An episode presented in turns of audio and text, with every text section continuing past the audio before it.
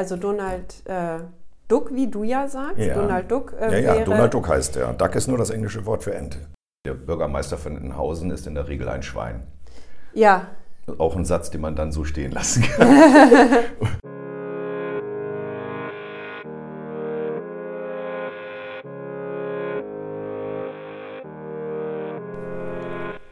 Wenn man aus der Sakristei heraus einen Blick auf die Welt wirft, kommt man manchmal zu erstaunlichen Erkenntnissen. Wir wollen in diesem Podcast uns wohlgefällige Themen aufgreifen und eingedenk unseres christlichen Hintergrundes beleuchten. Dabei ist eine humorvolle Herangehensweise durchaus beabsichtigt. Kann Spuren von Glauben enthalten.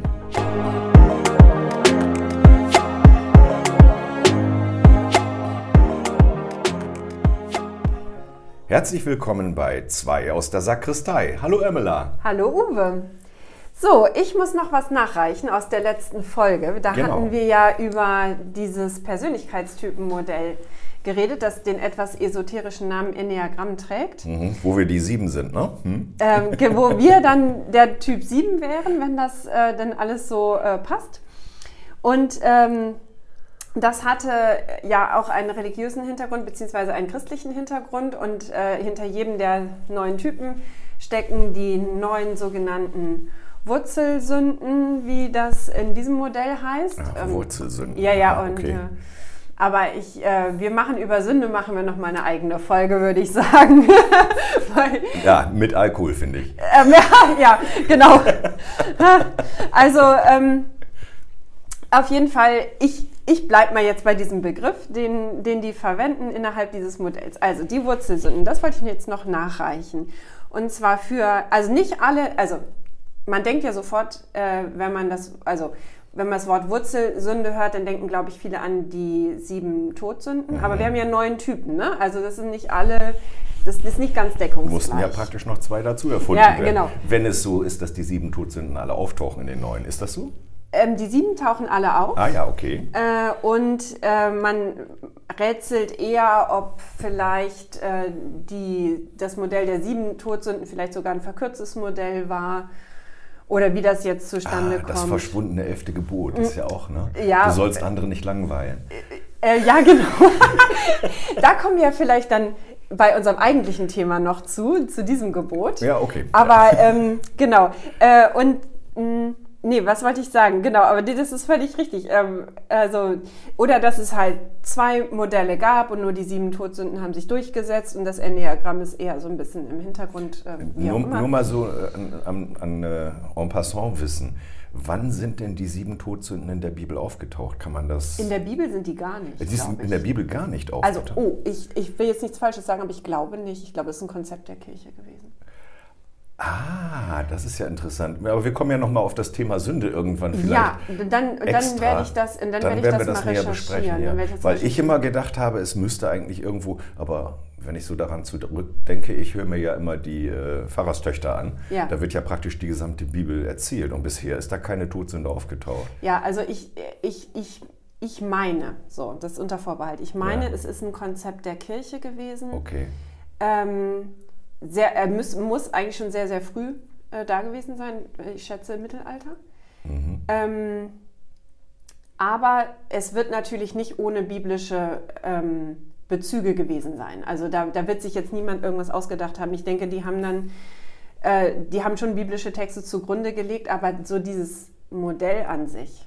Also es, Ah. kann man sagen, das ist sozusagen eine Fortführung der zehn Gebote in negativ Äh, oder ja. in noch negativer. Ich meine, Ja. nicht alle zehn Gebote sind ja positiv Nee, genau. äh, dargestellt. Könnte sein. Also da, das müsste man mal recherchieren, wirklich. Interessant. Okay, darauf Sehr kommen wir zurück. sehr interessant. Aber jetzt ergänzt du noch mal eben die uns Ich fehlenden Wurzelsünden. Genau, ne? ich ergänze eben. Also Typ 1, das ist der perfektionistische Typ, der sein Raster im Kopf hat äh, und in ähm, seinem, äh, in seinem Bauch sozusagen trägt er aber ganz viel Wut. Das wäre die Wurzelsünde, Mhm. Wut. Über alle, die sich nicht an das Raster halten. Ne? Mhm. Äh, dann Typ 2 ist der soziale Typ, der immer allen anderen hilft, aber insgeheim trägt er in sich die Wurzelsünde Stolz. Das heißt, er ist stolz darauf, dass er anderen hilft und erwartet etwas dafür. Mhm, Okay. Dann haben wir Typ 3, den erfolgreichen Typ, der auf Erfolg aus ist und er äh, tendiert dazu, aber auch andere zu täuschen, zu lügen. Dann Typ 4, das ist der Typ, der sehr auf sich selbst bezogen ist und sehr in seinen, seine Gefühle sehr stark äh, auslebt und der trägt in sich die äh, Wurzelsünde Neid auf die anderen, wie es ihnen gut geht und wie ihnen das Leben gelingt und mir ja nicht und das ist alles ganz schrecklich. Okay.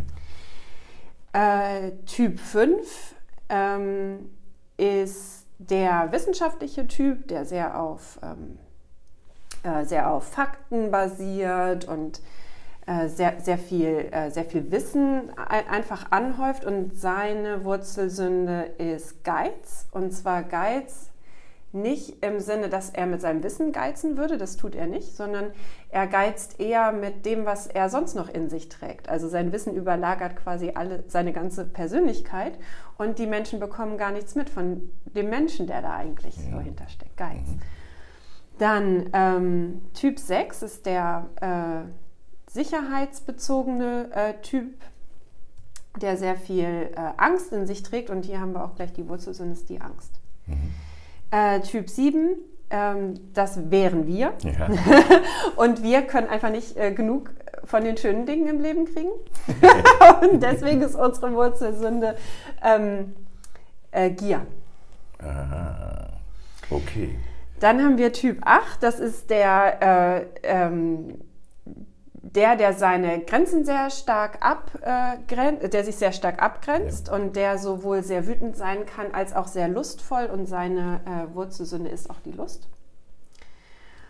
Und Typ 9 äh, ist der, der, ähm, äh, der, der sehr auf Frieden und Harmonie aus ist und seine Wurzelsünde ist Trägheit. Okay. Das heißt, er ist sehr träge mit seiner Durchsetzungsfähigkeit, sage ich mal, die kommt fast nie vor. Mhm. Und ähm, ja, und das macht ihn einfach träge. Gut, genau. Okay. Ja. Dann hätten wir das ja für letzte Woche, vorletzte Woche, wenn wir alle 14 Tage rauskommen. Genau, genau, genau. Nochmal abgeklärt.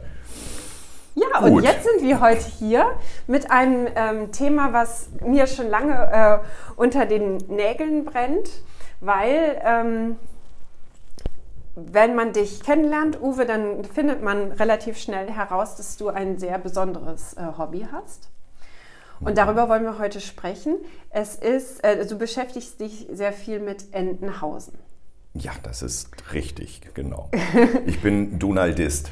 Was Aha. ist das? Was ist Donaldist? Ja, das ist jemand, der sich sozusagen, äh, ein Kollege von uns sagte mal, Donaldismus wäre nicht so der richtige Begriff dafür. Das ist mhm. ja eigentlich mehr so eine, eine Strömung wie religiöse Strömungen oder etwas in der Art. Ist, da wir ja wissenschaftlich arbeiten, müsste es eigentlich Donaldistik heißen. Ja, ja, genau. Ismus ist so immer Genau. Äh, so ein bisschen religiös Ja, aber angehabt, Donaldisten ja. sind mhm. halt diejenigen, die sich mit Entenhausen beschäftigen. Und ähm, der Ansatz ist so ein bisschen, man muss sich das so vorstellen. Mal angenommen, eine außerirdische Intelligenz landet auf unserem Planeten. Der ist inzwischen total verwüstet, weswegen auch immer. Ja. Und alles, was auf die Kultur hinweist, die dort mal bestanden hat, sind die Comichefte von Karl Barks in der Übersetzung von Frau Dr. Erika Fuchs.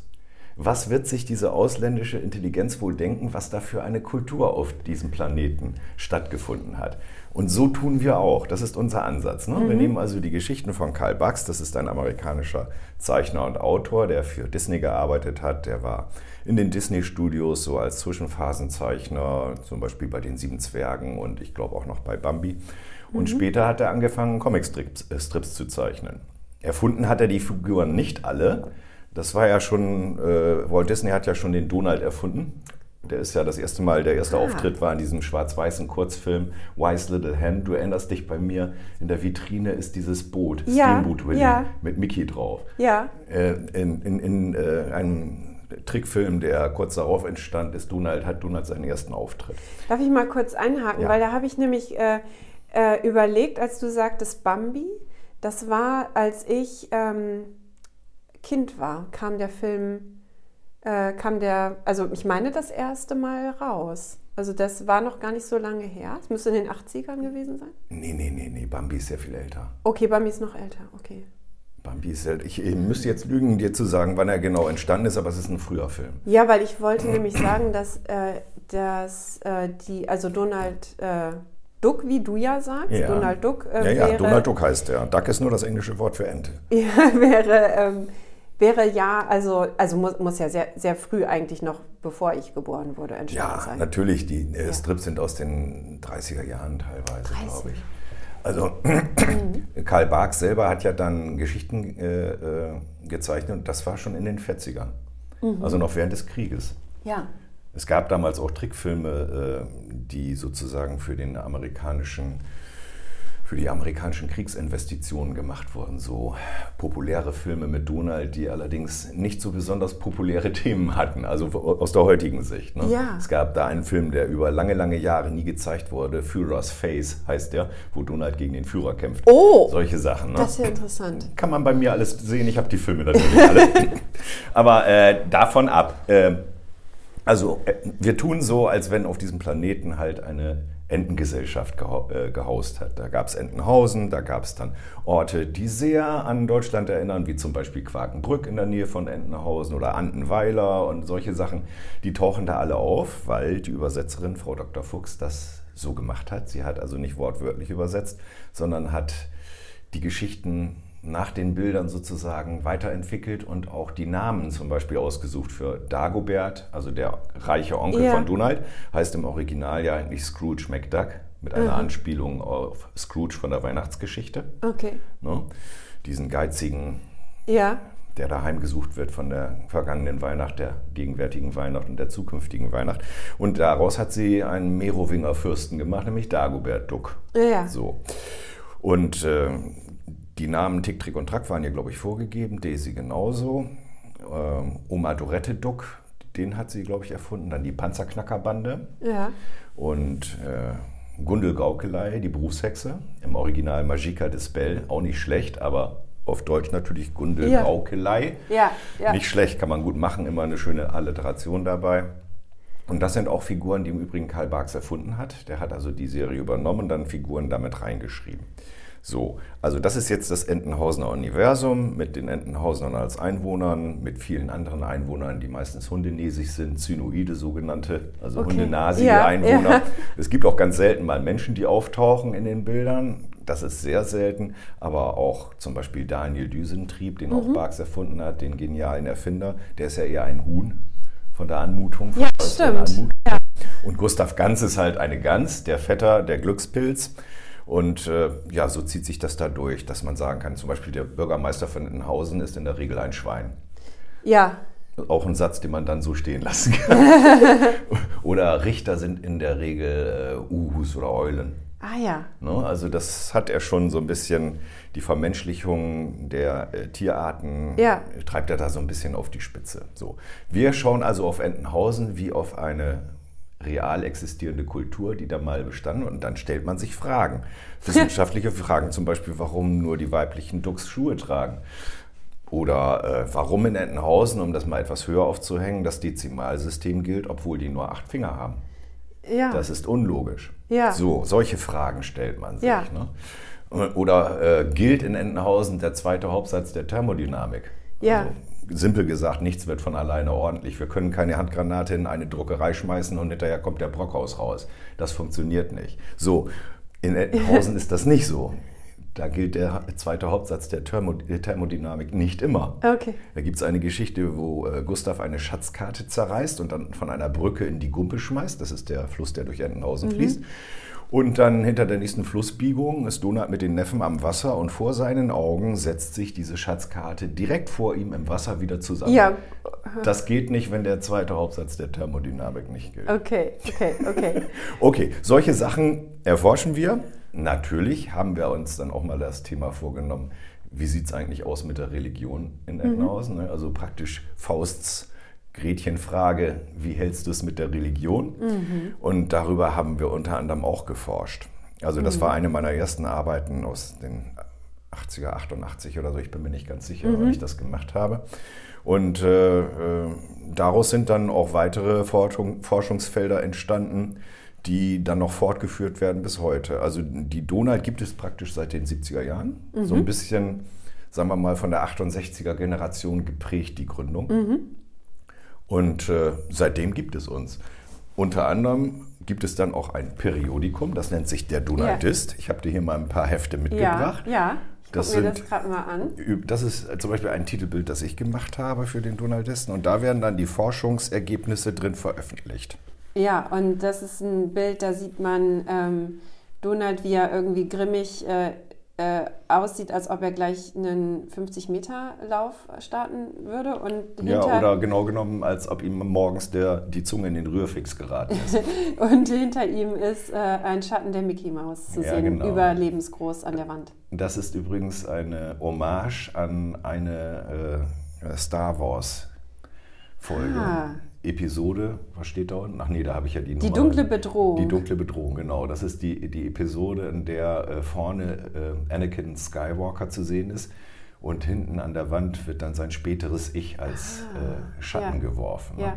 Aber das, das ist so eine kleine Anspielung halt. Ne? Ja. Aber, ja, macht man mal gerne. Ist natürlich auch alles immer, irgendjemand sagte mal, das ist sozusagen eine Persiflage des deutschen Wissenschaftsbetriebs auf, auf, höchstem Niveau, hat ja. mal jemand gesagt. Und ja. jemand anders sagte auch mal, die Donaldisten betrachten das Werk von Barks und Fuchs ähnlich äh, wie die Zeugen Jehovas die Bibel. Oh, okay. Was würdest du sagen zu diesem Vorwurf? Ich halte es nicht für einen Vorwurf. Okay. In dem äh, Fall. Du, hältst es für äh, berechtigt? ja, sagen wir mal so. Äh, wenn, wenn du orthodoxer Donaldist bist, diesen Begriff gibt es wirklich. Unglaublich, ja. Dann lässt du natürlich nichts anderes gelten neben dem Zeichner Karl Barks und der deutschen Übersetzerin Frau Dr. Fuchs. Okay. Und alles, was davon abgeht, ich meine, das ist schon ein großes Werk. Das sind über 6000 Seiten. Die Anzahl der Geschichten ist so, dass äh, Du weißt ja, ich mache noch einen anderen Podcast, wo wir die Geschichten besprechen. Wir haben das mal ausgerechnet, wenn wir alle Gespr äh, äh, Geschichten besprochen haben und wir machen eine pro Woche, dauert das über zehn Jahre, mhm. bis wir fertig sind. Ja, so, ja. Also es sind so an die 600 Geschichten offensichtlich. Ja, aber dann, wo wir gerade schon dabei sind, Uwe, sag doch mal kurz, was dein anderer Podcast ist, damit die Hörerinnen Entschuldigung, die Hörerinnen und Hörer den aufrufen können. Ja, mit einem guten Freund zusammen, Joachim Jans, besprechen wir wöchentlich chronologisch die Geschichten von Karl Barks in der Übersetzung von Frau Dr. Erika Fuchs. In jeder Woche eine Geschichte, egal ob es eine kurze oder eine lange ist. Die kurzen sind in der Regel zehn Seiten oder etwas weniger, weil in den Kriegszeiten das Papier knapp war, mhm. wurden da keine zehnseitigen Geschichten ah, okay, sondern achtseitige.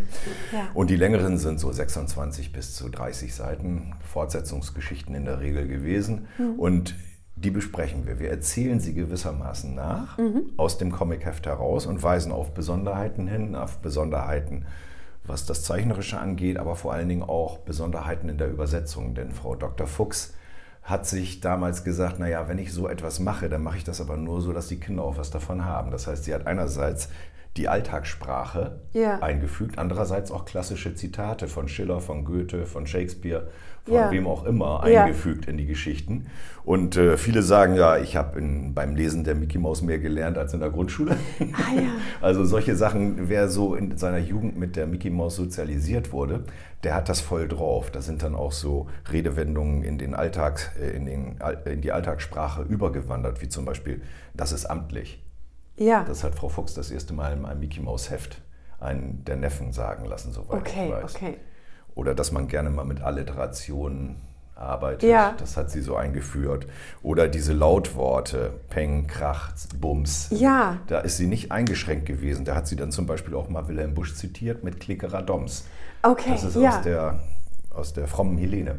Ja. Wenn die beiden Katzen eine äh, Vase vom, vom Sims schmeißen ja. und das macht dann beim Aufprall den, das Geräusch Klickerer Doms. Ja. So, solche Sachen hat sie da eingeführt. Oder den nach, ihm, äh, nach ihr benannten Erikativ, Grübel, Grins.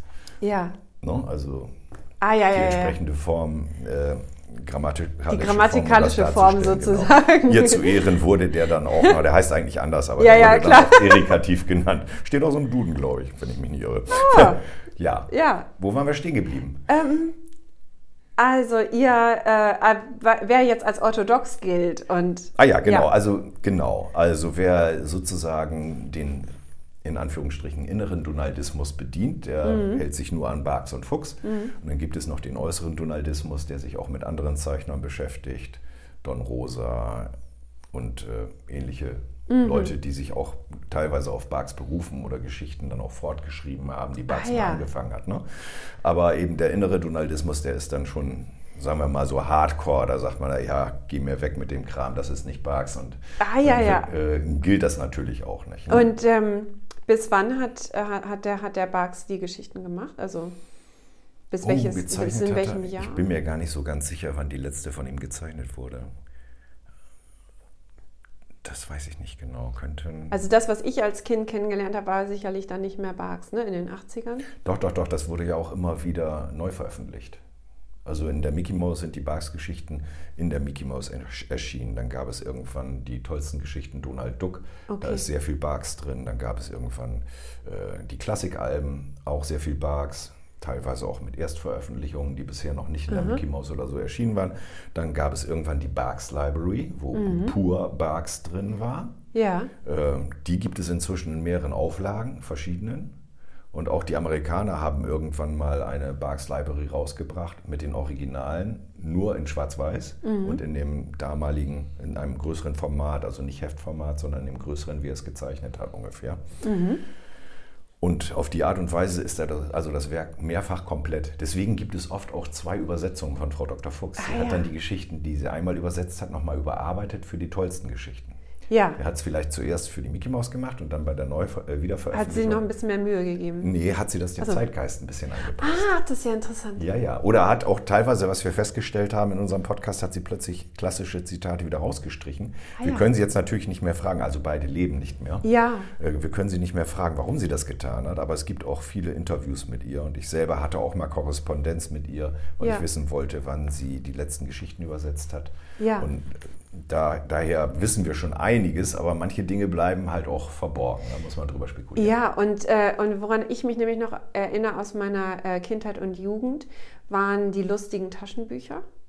Ja, der sogenannte Italo-Klamauk. Okay. Lustige Taschenbücher sind überwiegend von italienischen Zeichnern gemacht worden. Ah. Es ist natürlich so, dass mit der Zeit und der Erweiterung des Marktes gewissermaßen für Disney-Produkte und ja. auch eben für Hefte. Disney selber hat ja eigentlich nie Hefte rausgegeben, hatte mhm. immer die Lizenz und hat die dann weitergegeben an Verlage wie zum Beispiel in Amerika Another Rainbow, äh, die dann die Hefte herausgebracht okay. haben. Walt Disney's Comics and Stories, die teilweise Riesenauflagen hatten, ich meine über drei Millionen oder so, ja. wöchentlich. Und äh, die wurden dann natürlich auch in andere Länder exportiert, übersetzt. In den 50er Jahren fing das an, 1951, dass die Mickey Mouse hier in Deutschland kam. So sehr viel Konkurrenz gab es ja nicht. Es mhm. gab hier diese Sigurd-Hefte und sowas. Mhm. Kennst du wahrscheinlich gar nee. nicht. Das sind diese kleinen querformatigen Heftchen, die es da gab. Dann gab es äh, irgendwann Fix und Foxy vom ja. Rolf Kauker Verlag, der äh, auch viele Zeichner beschäftigte, so auch aus dem Ostblock teilweise. Und der, dem zu verdanken ist, dass äh, auf dem deutschen Markt das erste Mal die franco-belgischen und französischen Comiczeichner veröffentlicht wurden, zum Beispiel in Lupo Modern oder in ähnlichen Ausgaben. Ja. Äh, super Tiptop und was es da alles ja, gab ja, vom ja, Coker genau. Verlag. Ja. Da ist das erste Mal zum Beispiel Spirou aufgetaucht. Ja. Auch das erste Mal Asterix. Ja. So, ne? Die wurden da erst veröffentlicht, wurden aber teilweise echt schlimm übersetzt. Okay. Also die hießen dann da Sigi und Barabbas oder sowas. Äh, okay. Asterix und Obelix. Und, und äh, ja das Masupilami, was ja viele kennen, das mit dem riesenlangen Schwanz von Spirou und Fantasio, das mhm. hieß da Kokomiko, na, wie auch immer, äh, zu verdanken ist, dass das auf dem deutschen Markt eingeführt wurde. Und dann mit, sagen wir mal, mit der, schwer zu sagen, so in den 60er Jahren in den 50ern war es ja noch sehr konservativ, auch in den Haushalten. Ne? Ja. Und da wurden auch die Kinder ja, sagen wir mal, in ihrer freien Entwicklung nicht unbedingt immer gefördert. Ja. Wenn die da mit Comicheften nach Hause kamen, hieß es bestimmt, was willst du mit dem Schund? Hier liest ein anständiges Buch ja. mit dem Lederstrumpf. So. Das änderte sich dann wahrscheinlich in den 60ern durch die Studentenbewegung. Ja. Und in die 70er hinein, das war dann schon sehr viel freier. Und wenn man sich dann auch anguckt, was es in den 50ern an Comics gab und was es dann in den 70ern gab, da ist, glaube ich, das erste Mal das Mad Magazin erschienen in Deutschland und solche Sachen. Also wirklich. Hier, Uwe, ja. was, was, würdest du denn sagen, ist der, der Mehrwert eines äh, Donald-Comics gegenüber einem sogenannten anständigen Buch? Also da muss es ja was geben. Also da glaube ich oh, jetzt ich mal ganz jetzt fest ganz, dran. Ich würde die nicht gegeneinander ausspielen. Ah, okay. Ich bin auch überzeugt von anständigen Büchern. Ich, nee, nee, das, genau, das wollte ich eben nicht sagen, Mhm. sondern es muss ja da was, äh, was, was geben, was anständige Bücher nicht haben. Oder? Oder, oder wie würdest du das sagen? Ja, äh, anständige Bücher sind in der Regel ziemlich lang. Ja, Anständige Bücher haben in der Regel auch keine Bilder. ja, Und wenn du einen Jugendlichen an das Lesen bringen willst, dann kannst du das nicht damit machen, dass du ihm da den Lederstrumpf hinlegst und sagst, lies mal 40 Seiten. Wenn man dem einen Comic hinlegt, der ja seine visuelle Reizbarkeit anspricht und der sieht da tolle Bilder, toll gezeichnet, mit Gags, mit äh, äh, schönen Sprachmelodien teilweise drin, wenn sie gut übersetzt sind, dann fixt das einen Jugendlichen natürlich mehr an, das lesen zu wollen und zu verstehen, was in den Sprechblasen steht. ja. Ne? ja. Also das, es, gab dann ja auch Reihen wie der illustrierte Klassiker, wo zum Beispiel kl- klassische Weltliteratur als Ah, Comics herausgebracht ja. wurden. Ah. Unter anderem auch der Lederstrumpf zum Beispiel. oder Karl May oder äh, die drei Musketiere oder Mhm. äh, alle, also so querbank durch die internationale Literatur wurde das als Comic herausgebracht. Und äh, so ein, so ein Comicheft ist ein niederschwelliges Angebot an die Kinder und Jugendlichen, sich damit zu beschäftigen. ja. Also das ist der Vorteil eines Comics. Er hat natürlich auch Nachteile, muss man sagen, weil er erzählt ja relativ schnell eine Geschichte mit nicht ganz so viel Worten, aber es wird ja das, was man sich, was normalerweise in einem Roman als Beschreibung dagegen äh, steht. Also ich, ich Ja. nehme mal hier die Name der, der, der Name der, Der Rose, Rose. als Beispiel. Ja. Das sind ja extrem lange Beschreibungen. Zum Ja. Beispiel von dieser einen Kirchentür kann ich mich erinnern, das ging glaube ich über dreieinhalb Seiten, dass die Kirchentür nur beschrieben wurde. Ja. Das wird da im Bild gezeigt. Und das riecht natürlich auch die Fantasie der Kinder an, denn zwischen den einzelnen Bildern oder Panels passiert ja was. Und Mhm. Ja. das müssen sie sich ausmalen. Was ist jetzt in dem Comic passiert? Die Ja. Geschichte geht jetzt so weiter. Aha, da passiert also sehr viel im Hintergrund, im Kopf, was Mhm. da verknüpft werden muss, während es ja in einem Roman in der Regel beschrieben wird. Ich sage mal so, ich würde behaupten, dass ein Kind, wenn es einen Comic liest, mehr nachdenken muss, als wenn es einen Roman liest. Ah ja, das ist ein, ein, ein interessanter Satz. Ja. Und was anderes, was mich äh, sehr interessiert, ist, weil ich äh, gerne Achterbahn fahre. Und dann gibt es natürlich in der Welt der Freizeitparks gibt es ja das Disneyland. So, und ich habe, weil, weil die, es ist alles so mit diesem Namen Walt Disney verbunden und du hast ihn ja auch schon erwähnt und der Ka heißt der Karl Barks? Karl Barks, genau. Wie Karl Marx. ja, nur. Aber Barks, B-A-R-C-S. Okay, also Kein X. Und Karl Barks war ähm, ein Zeichner für Walt Disney und äh, aber einige der Figuren hat Walt Disney selber erfunden. Das würde mich jetzt nochmal interessieren. Ja. Wie war das? Äh, genau, also äh, den Donald hat Walt Disney selber erfunden, soweit ich das weiß. Ja. Mickey Mouse natürlich, Minnie Maus, dann äh, Kater Karl und sowas. Man muss dazu sagen, dass Mickey Mouse und äh, Minnie und Kater Carlo und äh, Pluto und Goofy eigentlich nicht zur Entenhausener Welt gehören. Ähm, in Deutschland wohnen die alle in Entenhausen, auch Mickey Mouse. Ja. In, in, Im amerikanischen Original wohnen die auch in verschiedenen Städten. Du musst dir das so ungefähr vorstellen wie Superman und, Ja, und genau. Batman, die ja. Auch nicht in der gleichen Stadt gewirkt Ja. haben. Aha. Ne? Ja. Gotham City und Superman, wo war der denn noch? In, in, Oh, das weiß ich nicht. egal. Ähm, Ja. Nicht so wichtig. Superhelden waren eh nie so mein Ding. Ja. So. Ähm, die tauchen also im Prinzip nicht bei Barks auf. Es gibt eine Mickey Mouse Geschichte, die Barks gezeichnet hat, also Riddle of the Red Hat, das Geheimnis des roten Hutes. Mhm. Die haben wir auch besprochen, aber natürlich nur mit äh, Vorsicht. In deinem Podcast, jetzt, ne? Ja, ja, jetzt, Genau. kommt, jetzt kommt eine Mickey Mouse Geschichte. Das ist die absolute Ausnahme. Und äh, das sind eigentlich mehr so, das ist die Figurenwelt, die Walt Disney erfunden hat. Und das wäre die Figurenwelt, die man im Disneyland auch trifft, ne? Mickey Mouse vor allem. Ja, Donald trifft man natürlich auch. Donald trifft man dort ja, auch. Okay. und Du- Dagobert glaube ich eher nicht. Weil ich war noch nie da, nämlich. Ich auch noch nicht, ehrlich gesagt. Nein, ich war noch nie in Disneyland. Nee, und jetzt machen die ja ganz viel auch mit, mit den neuesten Walt Disney Kinofilmen und wandeln die um in Achterbahnen oder in ähm, Fahrgeschäfte. Ja, ne? ja, das Neueste ist ja die Realverfilmung, wird ja extrem. Ne? Jetzt haben sie gerade Ja. Ariel real verfilmt. Ja. Und ja, gerade gestern, das ist witzig, habe ich gesehen, äh, einen Hinweis bekommen aus, äh, von unserer Homepage. Äh, irgendwelche, waren das Schweden? Äh, gute Frage, das weiß ich jetzt nicht. Aber die planen eine Realverfilmung mit Dagobert Duck. Ah, das ist ja interessant für euch Ein dann. Projekt. Da bin ich sehr interessant, was die machen. Ich, sind das Filmstudenten oder so? Ich habe mich noch nicht näher damit beschäftigt. Ich habe nur den Hinweis gesehen auf den YouTube-Clip. Da wird das so ein bisschen angekündigt. Alles so im Schatten und im Hintergrund. Also nicht schlecht gemacht. Ich bin mal gespannt, was daraus wird. Wir nähern uns unserer, äh, sag ich mal, der, der Zeit, die sich in den letzten Folgen so ein bisschen für uns so rauskristallisiert hat, ne, so Genau. ungefähr plus minus eine halbe Stunde. Ähm, Uwe, ich würde gerne äh, die heutige Folge beenden, vielleicht mit einem Ausblick, denn über Religion haben wir jetzt nur am Rande gesprochen heute. Und vielleicht gibst du uns so einen kleinen Einblick äh, und einen Anknüpfungspunkt für die nächste Folge. Du hast gesagt, du hast eine deiner ersten ich sag jetzt mal, wissenschaftlichen ähm, Donaldistenarbeiten äh, über das Thema Religion geschrieben. Ja. Äh, Was war ähm, der Auslöser dafür? Vielleicht ist das dann der Ausblick für das nächste Mal. Der Auslöser war im Prinzip die Feststellung, dass man sehr wenig Hinweise darauf hat, dass es in Entenhausen überhaupt eine christliche Religion gegeben hat. Man muss sehr suchen, man findet dann etwas, aber daraus dann sich vorzustellen, was ist eigentlich mit der Religion, besonders mit der christlichen Religion in Entenhausen passiert. Und ich würde mal sagen, die nächste Setz äh, Sendung äh, stellen wir unter, dem, unter die Überschrift Entenhausen, Vorbild und Mahnung. Alles klar. So machen wir das. Genau. Ich danke dir, Uwe, dass du uns äh, jetzt schon mal so einen ein Einstieg gegeben hast. Ja, ja, ich kann stundenlang plappern, das weißt du. und eine zweite Folge darüber machen wir und die kommt dann demnächst. Genau, bis, bis dahin. Tschüss. Tschüss.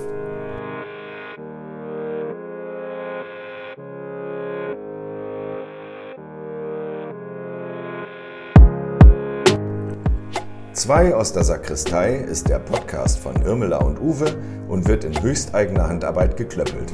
Erreichen könnt ihr uns über den Instagram-Kanal unserer Kirchengemeinde st-laurentius-achim. Dort findet ihr Posts zum Podcast unter dem Hashtag 2 aus der Sakristei und könnt uns gerne eine Nachricht schreiben.